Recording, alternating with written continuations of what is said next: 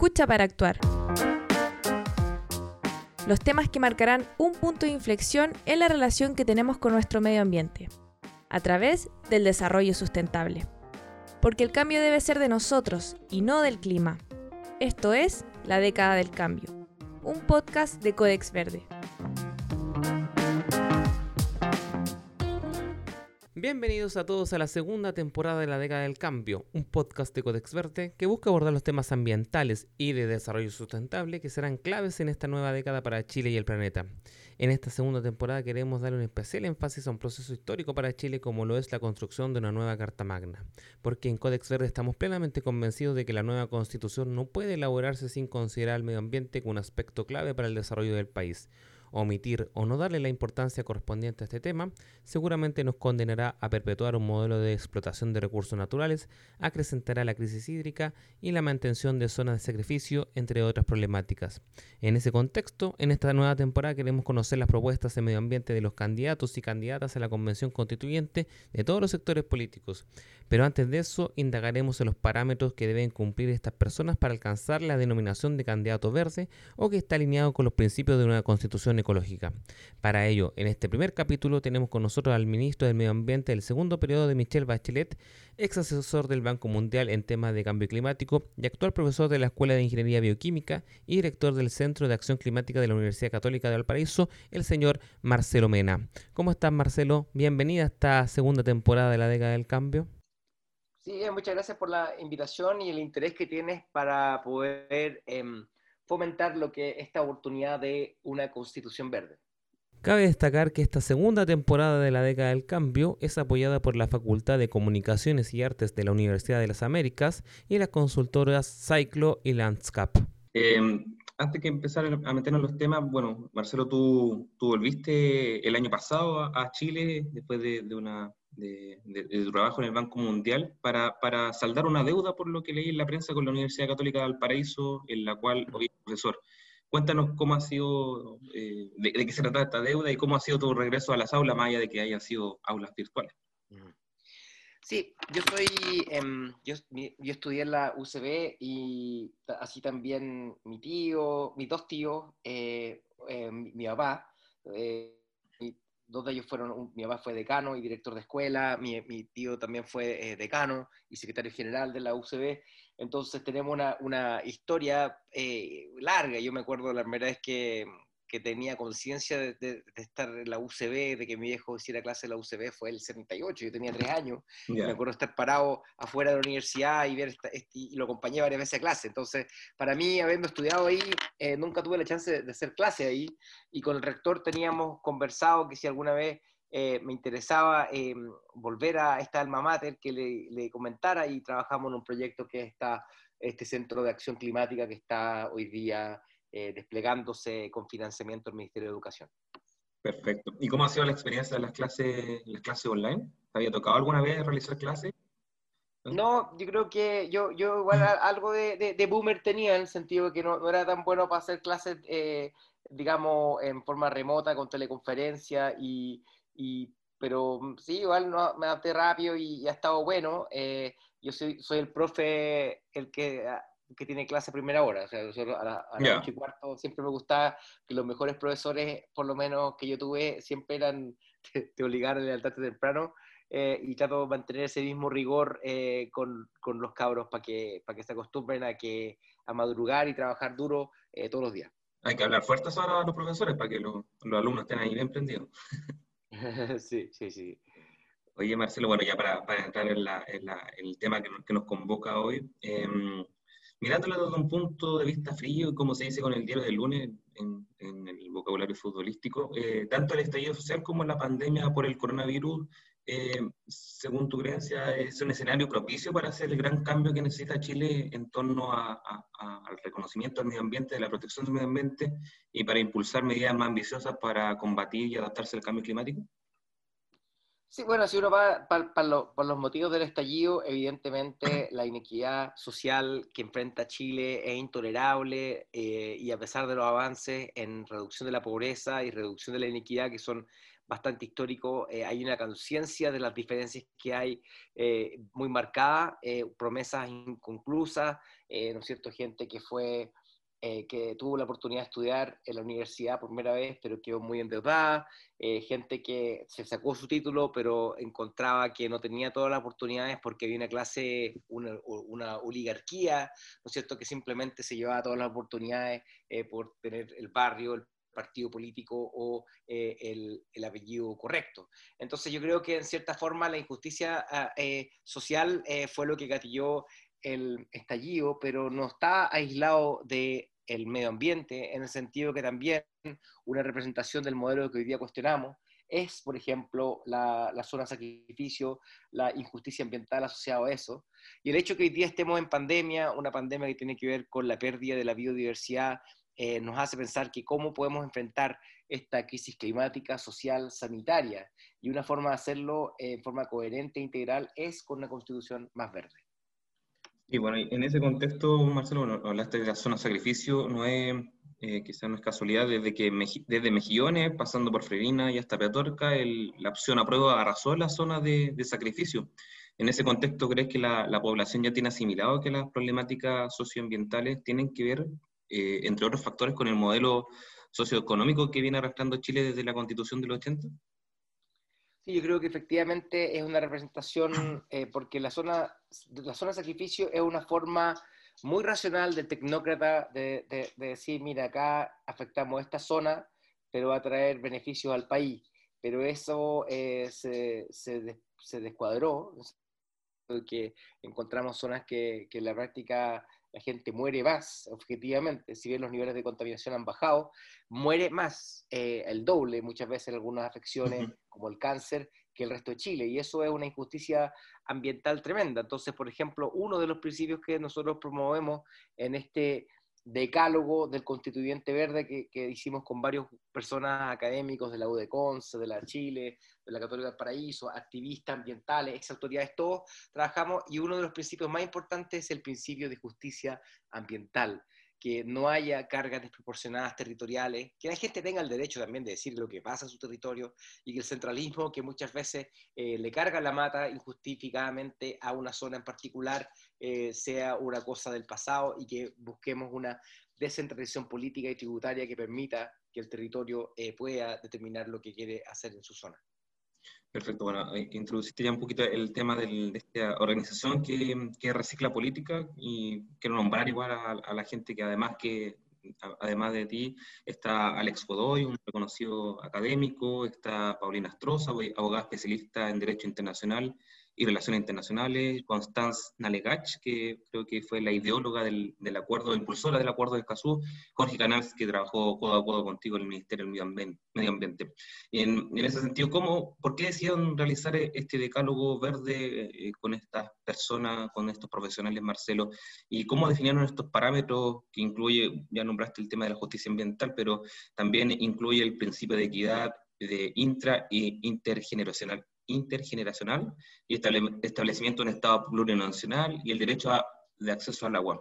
¿Cómo, estable, ¿Cómo nace este decálogo verde y, y cómo definieron estos parámetros para que, que, que, que lo conforman?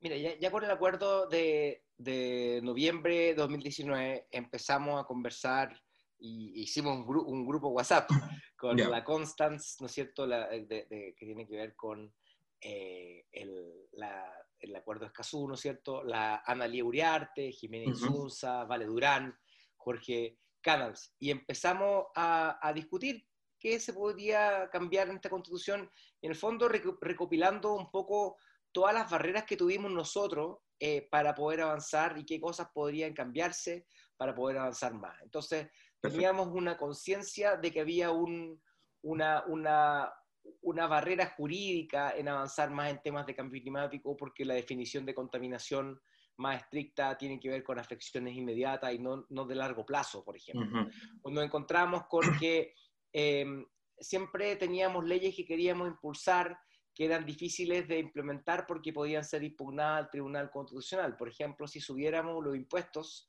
eh, verdes, eh, podrían ser vistos como desproporcionados e injustos, y ser llevado justamente al Tribunal eh, Constitucional, O, por ejemplo, si es que quisiéramos asignar que estos fondos de los impuestos verdes fueran gastados en forma específica y descentralizada hacia las zonas donde se, se recauda, ¿no es cierto?, la zona de sacrificio. Entonces, eso también habría sido inconstitucional. Entonces, al final empezamos a, discutir eso.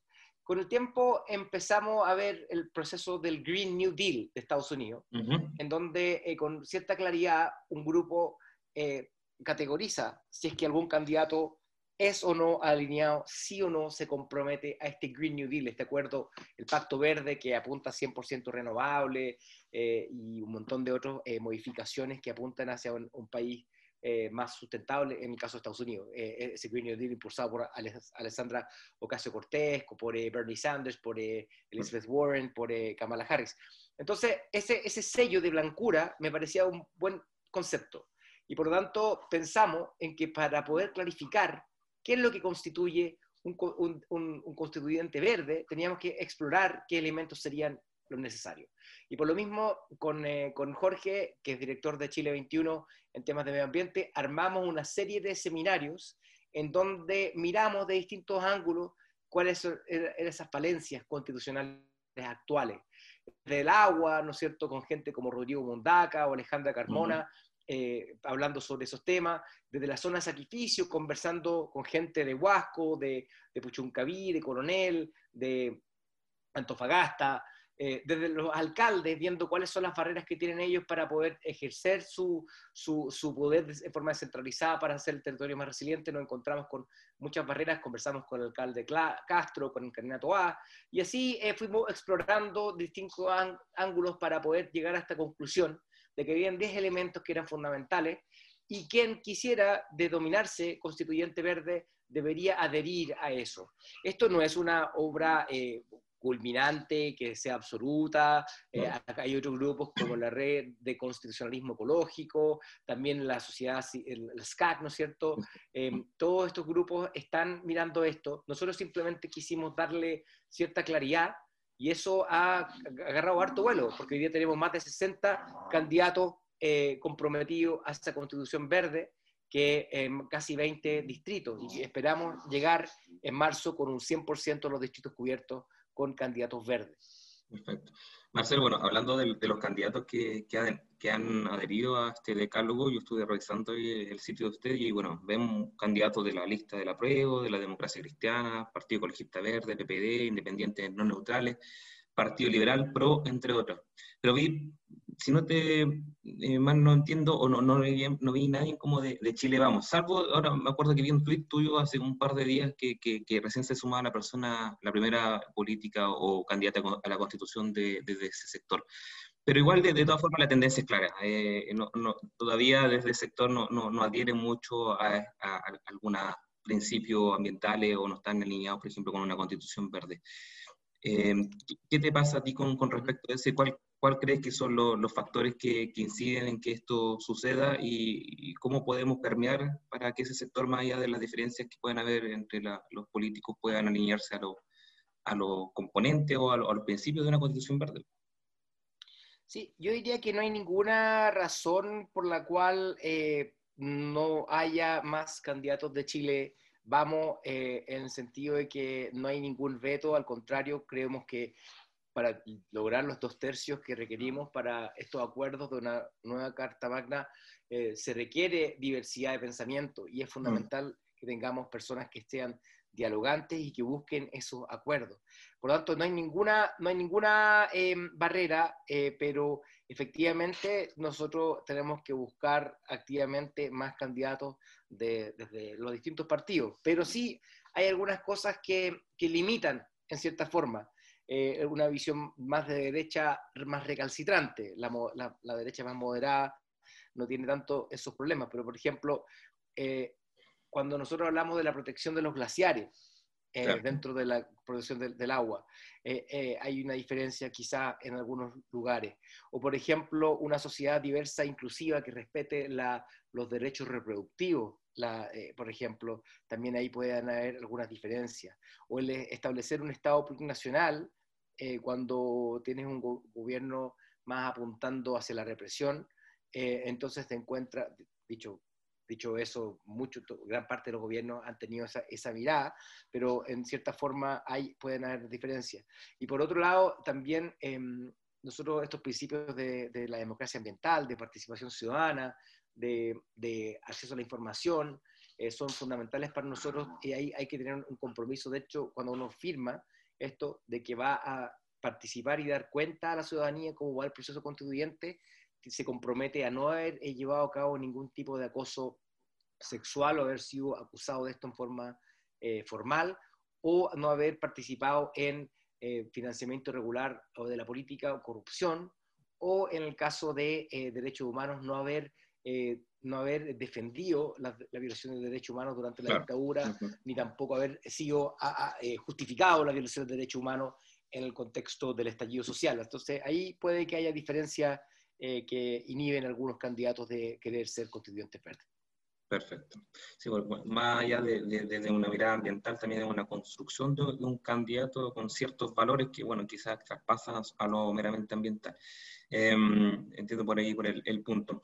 Y, en contraposición, Marcelo, bueno, hay algunos candidatos que no han adherido al decálogo, imagino que, que, lo, han revisado, pero, pero ¿qué, qué, qué, te pasa a ti cuando ves personajes con una gran trayectoria ambiental, eh, gran trayectoria en el activismo ambiental como Sara Larraín, Patricio Segura, Marcela Mella, Hernán Ramírez en la quinta región, como candidato a la convención y en el caso, lo nombraste hace un rato, Rodrigo Montaca, como candidato a la gobernación por, por Valparaíso?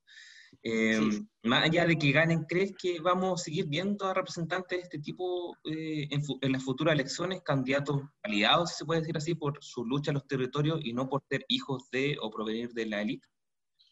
Sí, definitivamente es fundamental. Ahora la Sara sí adhirió, está, ah, está dentro del... La Sara, eh, y, llegaremos a la Marcela Mella y llegaremos a Nan Ramírez en su momento.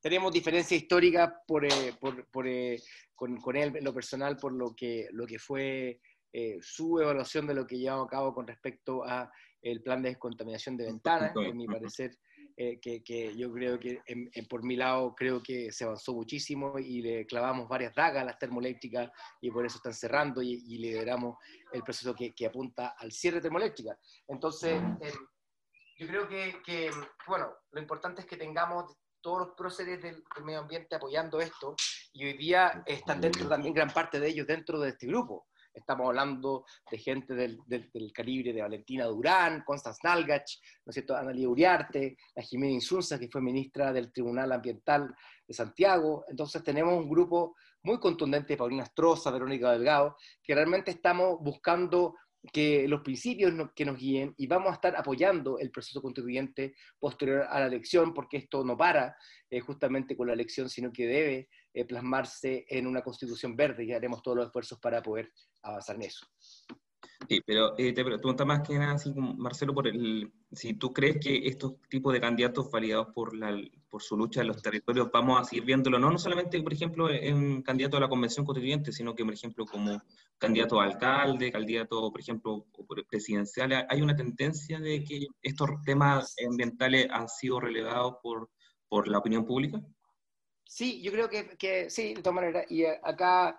Eh, Mira, y de hecho nos han dicho muchos de ellos, ¿por qué no hacen un decálogo del concejal verde o el alcalde verde? Em, y probablemente haremos algo para el tema parlamentario. El problema con un alcalde o un concejal es que las cosas se vuelven concretas bien rápido, ¿no es cierto? y, por tanto, eh, eh, entonces, por tanto, em, no queremos pecar de populista para poder eh, poner metas que puedan ser difíciles de cumplir en el contexto de todas las limitaciones que tiene y porque lo que hemos visto eh, un, un, alcalde, un concejal con respecto a las decisiones que puede tomar en su territorio. Por ejemplo, si es que, hoy día eh, hay limitaciones constitucionales para que un alcalde pueda prohibir las bolsas plásticas, porque tiene que ser de gobierno nacional, o, la, o, la, o, la, o el tema de los plásticos de un solo uso, todas esas cosas por el estilo, llegar a cero residuos a relleno. Hay muchas metas que, que lamentablemente por el centralismo eh, no se pueden tomar y sería irresponsable eh, ¿no es cierto?, eh, poner metas que fueran incumplibles y demagógicas. En el caso del proceso presidencial o el, proceso parlamentario, yo creo que hay más espacio eh, y ahí definitivamente creo que vamos a, avanzar en algo por el estilo para poder realmente determinar quiénes son esos candidatos verdes. Pero el problema que hay también es que eh, nosotros tenemos muchas veces cuando tú querías hacer las cosas eh, y ves que nadie más las hace, también nos queremos meter el baile. Pues. Entonces, por ejemplo, nosotros tenemos eh, miembros de nuestro constituyente de ver del grupo de, de, la política, uno, algunos fueron candidatos. quién sabe si vamos a tener candidatos después también. nosotros todos participamos activamente en, en, política en cuanto al tema presidencial. Yo personalmente estoy, estoy trabajando apoyando a Oraldo Muñoz, la, la está, está, apoyando a la Paula Narváez, ¿cachai? Entonces, hay formas de, de poder... Em, de poder aportar, pero tenemos que decir bien esos pasos porque significa que si queremos dar objetividad eh, a este proceso, no podemos estar eh, con un, apostando a alguno de los caballos de la carrera. Perfecto. Oye, Marcelo, bueno, me hablaste un poco de tu trabajo que estás haciendo con Heraldo Muñoz. ¿Y tú tienes alguna aspiración política eh, de representatividad en el mediano o mediano o largo plazo? ¿O tu norte apunta hacia la docencia o por tanto de, este tipo de centros de investigación como el que está haciendo en la Universidad Católica del París o de pensamiento como la Política? ¿Cuáles, cuáles son tus aspiraciones o todavía no está muy claro todo eso? Mira, yo, yo, por, yo por momento, y así siempre eh, he estado eh, trabajando, eh, trabajo desde la idea. Yo creo que en un momento en que todos nos centramos los candidatos con respecto a, a, seguir a personas y ojalá quedarnos tranquilos con tener un candidato y, y no tener primarias, porque se pareciera ser lo ideal para muchos políticos. Para mí, el proceso presidencial es una tremenda oportunidad de poder em, ir fogueando las ideas, probándolas, consolidando, consolidando cuadros políticos eh, y, efectivamente trayendo lo mejor de las coaliciones hacia adelante. Entonces, por ejemplo, en, esta última eh, primaria en la DC, encontré muy interesante lo que estaba proponiendo Alberto Undurraga eh, con respecto a temas de pensiones.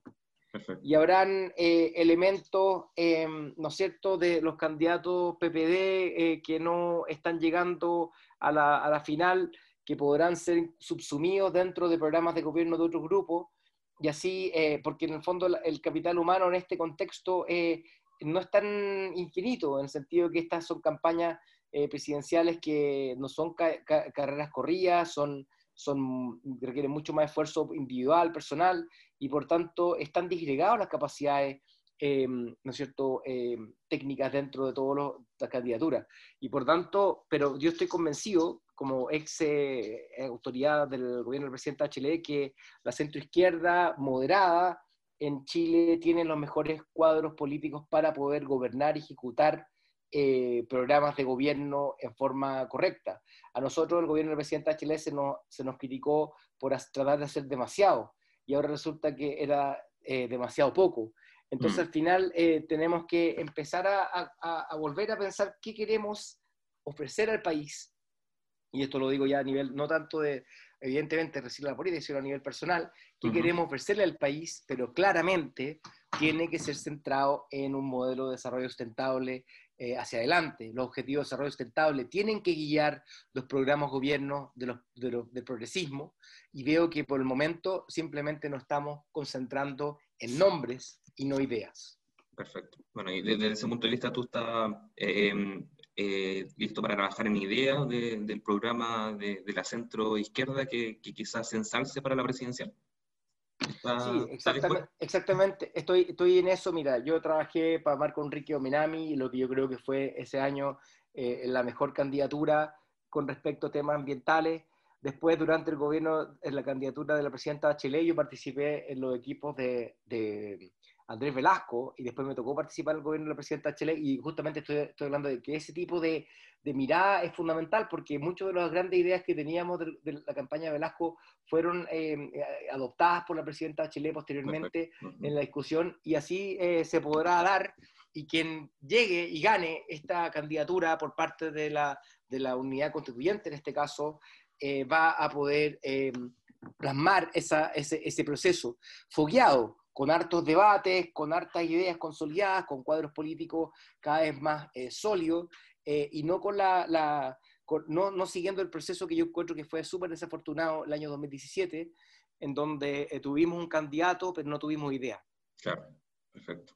Bueno, Marcelo, ya nos seguimos un poquito de, de recicla política, pero te quería hacer la pregunta más que nada, porque sabemos que te has mostrado muy colaborativo a la hora de respaldar a, a tu sucesora en el cargo, Carolina Schmidt, pero me gustaría saber cuál es, cuál es tu opinión de la, de la gestión de, del Ministerio del Medio Ambiente en este periodo presidencial. ¿Qué, qué, qué ha sido para ti lo mejor, lo peor y, y, lo feo, si se puede decir así? Mm.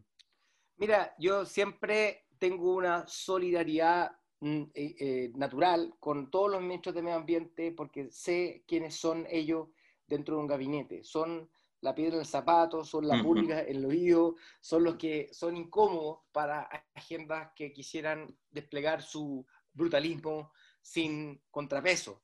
Entonces, eh, por lo tanto, parto de esa solidaridad. Sin embargo, creo que, que, que, que si bien no se ha retrocedido en forma significativa, eh, los avances han sido insuficientes. El acuerdo de Escazú, por ejemplo, da cuenta de una mirada eh, histórica de la derecha que se plasma eh, en, en, todas sus derrotas en cuanto a la participación ciudadana em, con respecto a proyectos de inversión. y por tanto yo creo que fue un error garrafal no haber ratificado ese acuerdo. Em, y por otro lado, tengo una mm, decepción del poco avance que ha tenido el gobierno en la protección del mar, eh, en vista de los avances que tuvimos en nuestro gobierno, se visten, y eso molesta, sinceramente a mí me molesta, em, que se visten como líderes de la Copa Azul, que somos líderes azules, pero no han decretado ni un metro cuadrado de mayor protección en Chile. Habrán puesto 100 millones de pesos, que es nada, para un, por supuesto, incluso para el Ministerio de Ambiente, para poder llevar a cabo mejores planes de manejo, pero no se ha fortalecido la fiscalización eh, con respecto a estas materias. Pienso que en temas de parques nacionales, eh, por ejemplo, mm, eh, fue muy doloroso para nosotros que el presidente Piñera haya decidido retirar de trámite uno de los tres, de los ocho parques nacionales que llevamos a cabo con la presidenta Chile, el Parque Nacional Patagonia para sacarle un pedazo para permitir minería, sin explicarnos nunca nada. Y también, evidentemente, eh, tampoco lo pasé muy bien cuando el presidente Piñera anuncia como propio el área protegida marina de Rapa Nui, que nosotros llevamos a cabo con una consulta indígena histórica eh, y que hoy día es el parque, el área protegida marina más grande de Chile que tenemos hoy día. Entonces, esa parte me, me, y el tema de aire definitivamente dejó de interesar, no hay transparencia, eh, nosotros hicimos 14 planes de descontaminación. Lo que hizo este gobierno hasta ahora ha sido completar de, de, de, Puchuncaví Quintero con CON, en donde hubo mejora en el proceso final, gatillado por una, un, un, un problema eh, ambiental que nosotros no tuvimos, porque esa es la realidad. No tuvimos ese, tipo de, de eventos y no es casualidad.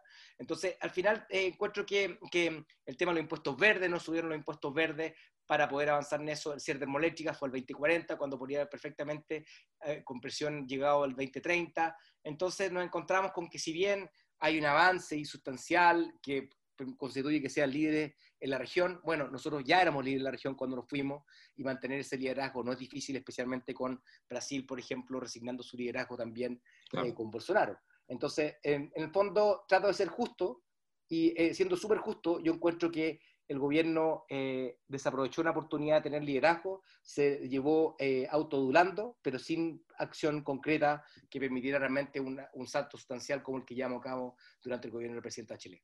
Perfecto. Marcelo, y en ese contexto me nombraste el, acuerdo de Escazú. ¿Tú crees que la, ciudadanía respaldaría a un candidato presidencial que diga que no va a firmar el acuerdo de Escazú o que no tenga entre sus principales ejes la, la relevancia del, por el medio ambiente? Yo, sí, yo creo que es uno de los temas que da el triunfo. Y la verdad es que em, una de las cosas que hizo inteligentemente eh, Piñera es que se dio cuenta que el espacio de protección del medio ambiente eh, no era lugar estrictamente de la izquierda, al contrario, eh, venía, ¿no es cierto?, un montón de aprobaciones de termoeléctrica al tiempo de que estaba el ministro Tocman, eh, entre otros, en donde en realidad habían intereses económicos que influyeron en decisiones y por tanto ellos dijeron, bueno, entonces vamos a tomar estas banderas, que nunca han sido de la izquierda en particular. entonces, por tanto, yo, dicho eso, ellos, él fue capaz de poder tomar un, un, apoyo y eso se, se vio reflejado en, su, en la, segunda elección eh, propia también. Entonces, ah, por lo tanto, yo creo que ningún país, bueno, visto lo que está pasando, el cambio climático es importante, yo creo que ninguna, ningún candidato va a poder ganar sin tener esto en forma central. Y, eh, eh, incluso diría que no me cabería ninguna duda de que todos los candidatos de Chile Vamos apoyen el acuerdo Escazú, a pesar de que no venga necesariamente de su ADN, porque en realidad el rechazo del acuerdo Escazú es más bien de Piñera, personalmente. No tiene mucha racionalidad, más allá que se le ocurrió que era malo para el país pero no tiene ningún sustento eh, jurídico ni, ningún estilo. Por eso yo también encuentro que es un error tan garrafal no haberlo firmado. Perfecto.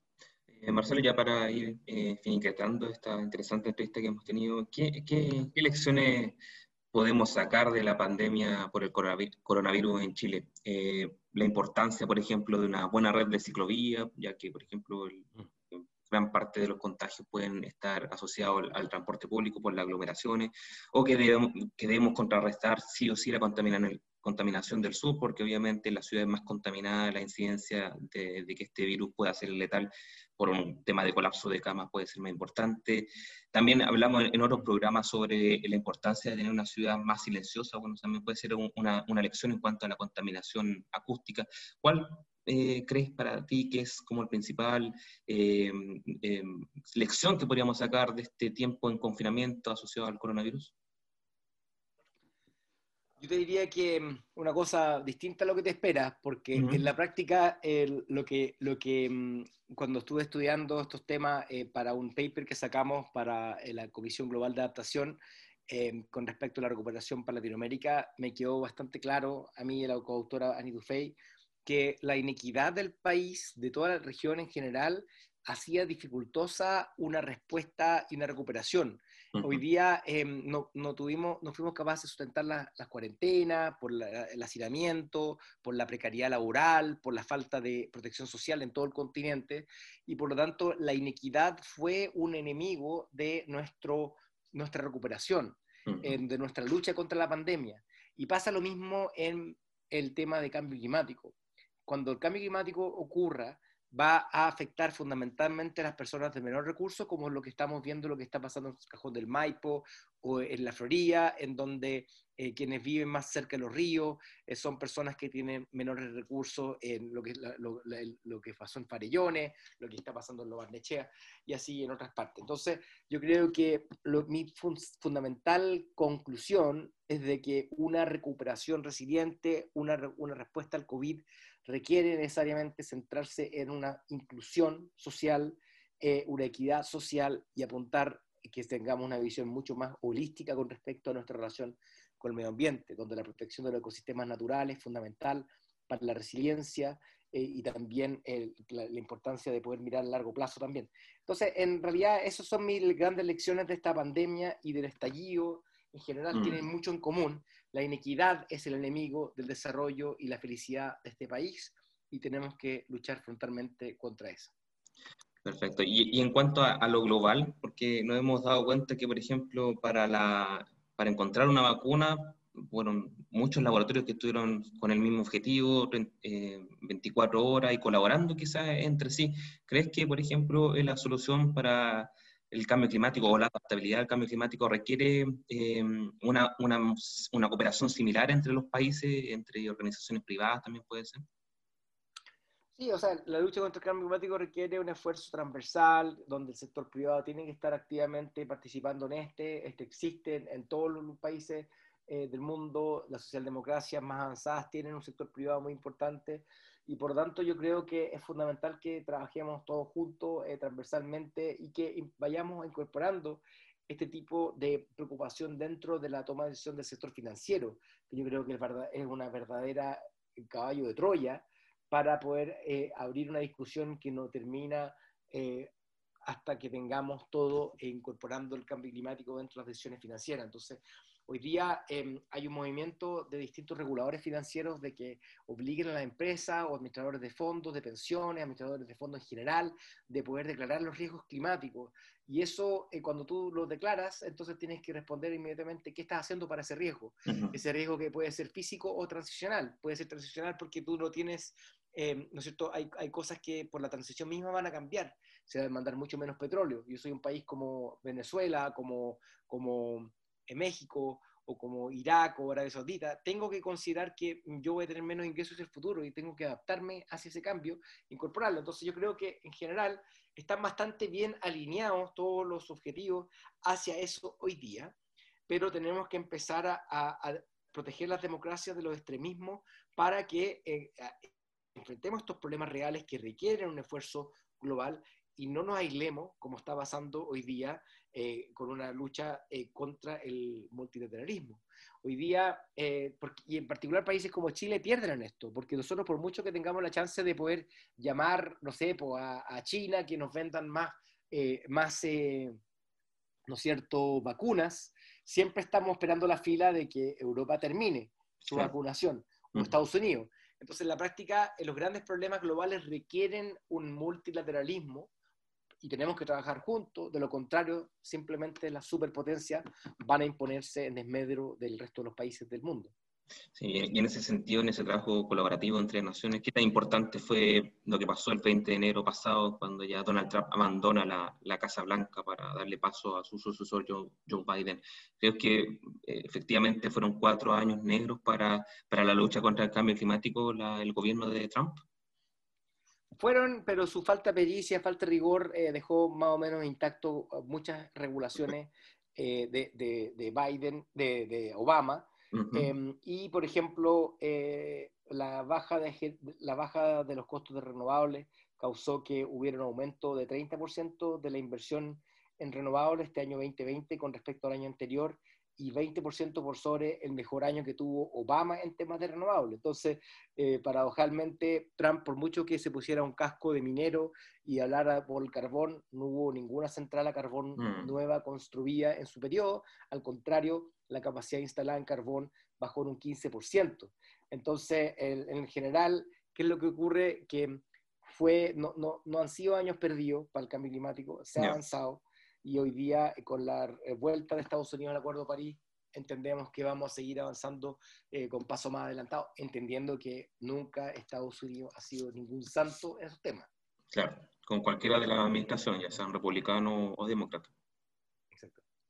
Bueno, Marcelo, muchas gracias. Hemos hablado de todos los temas. Obviamente, el tema central era lo que están haciendo ustedes como recicla política en torno al decálogo verde, pero evidentemente teníamos que no podíamos dejar la, la oportunidad de, pasar, eh, de, consultarte por otros tipos de, situaciones que está viendo Chile y el mundo en cuanto a, gobernanza y a problemáticas socioambientales.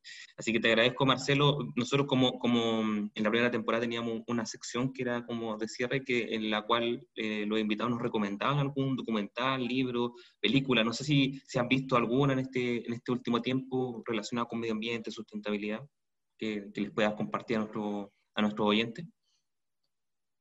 Sí, a mí me gustó mucho el, documental ese de Kiss the Earth.